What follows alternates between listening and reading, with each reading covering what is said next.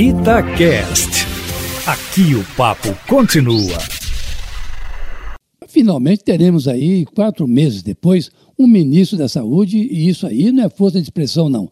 É que o general Eduardo Pazuello finalmente passará a ser daqui por diante o titular mesmo, efetivo, do Ministério da Saúde, acabando com a interinidade que não deixa de fragilizar o ocupante do cargo, ainda mais que contra a permanência dele como ministro estavam os comandantes militares, porque Pazuello é um general da ativa e não da reserva, como outros, de forma que essa aparentemente sutil mudança de status pode não significar muito, mas na realidade tem um significativo simbólico de grande peso. Aliás, o próprio ministro Pazuello, agora ministro efetivo, mesmo resistia aí um pouco a permanecer no cargo, preferindo voltar à sua condição de militar da ativa para continuar sua carreira, quem sabe até chegar aí à quarta estrela. O fato, Eustáquio, é que o jeitão do ministro Eduardo Pazuello caiu no gosto do presidente Bolsonaro, que insistiu junto aos comandantes das Forças Armadas para efetivá-lo, o que será feito nesta quarta-feira,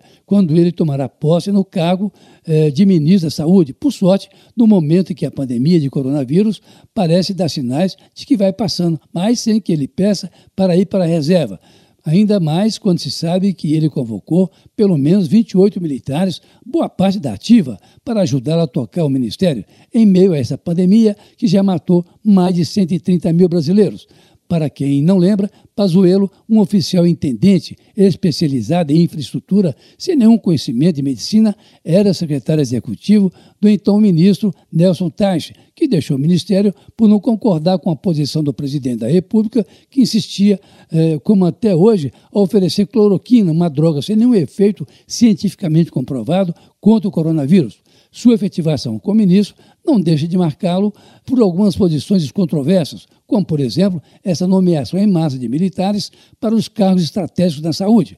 Ampliou a oferta de cloroquina e chegou a retirar dados do total de casos da Covid-19 de painéis da pasta, o que levou órgãos da imprensa a montar um pool para coletar informações diretamente na Secretaria Estadual de Saúde, medida que fez Pazuello voltar atrás. Mas enfim, Eustáquio, temos agora sim um ministro da Saúde. Olha que tem aí uma boa sorte.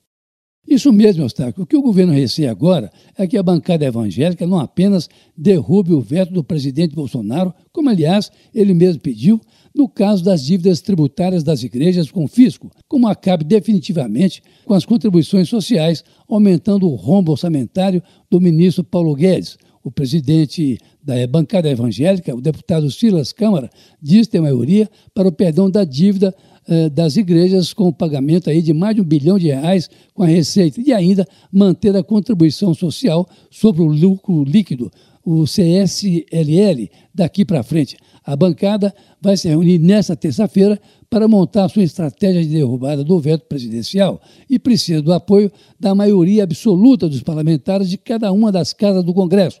41 votos no Senado e 257 votos na Câmara dos Deputados. E isso não parece difícil, Eustáquio, porque o próprio presidente, vejam só, diz que se estivesse ele no plenário, ajudaria com seu voto a derrubar o seu próprio veto. Olha, não participe de aglomerações. Se sair à rua, use máscara e lave sempre as mãos com água e sabão. Esse vírus mata, viu?